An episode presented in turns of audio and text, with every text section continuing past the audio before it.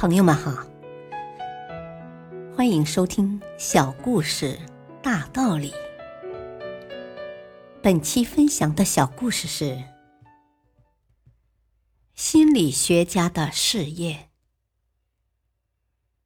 心理学家曾经做过这样一个试验，他们把一群狗分成两组，第一组狗被自由的饲养，完全没有施加任何实验措施。第二组狗被拴在柱子上，每天派人用电击它们。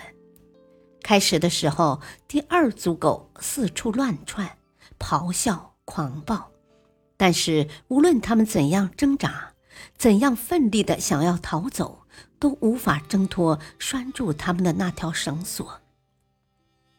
过了一段时间，第二组狗似乎已经屈从于这种无奈的现实。面对电击，不再挣扎，只是绝望的蜷缩在地上，低声的哀嚎，瑟瑟的发抖，仅此而已。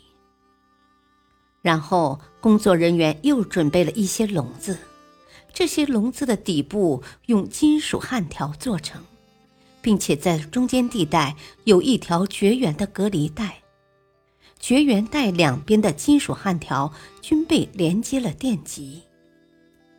工作人员把第一组狗装进了箱子里，笼子底部一边的电源被打开后，狗受到了电击，很敏捷地跳向另一边。人们把电源关掉，打开连接另一边的电源，狗在电的刺激下又迅速地逃离到另一边。如此往复，狗也来回穿梭于笼的两边，敏捷地躲避着电击。再看第二组狗，工作人员把笼子底部绝缘带的两端分别与电源连接，但笼子里的狗只是胆怯地趴在笼子底上，嘴里发出呜呜的哀嚎，浑身瑟瑟发抖。没有一只狗像第一组狗那样跳来跳去寻求安全的状态。为什么会产生这样迥异的结果呢？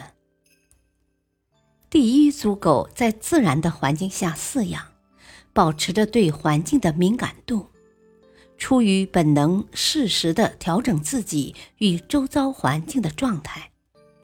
而第二组狗由于之前频繁的受到电击，却无力反抗，挫败的事实让他们默认了自己的失败，也习惯了自己的失败，于是不再去做任何努力进行改变。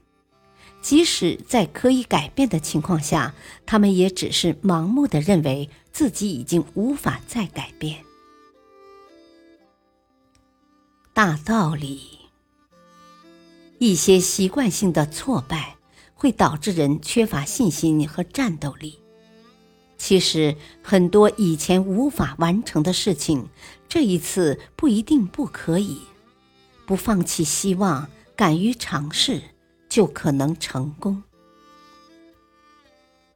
感谢收听，再会。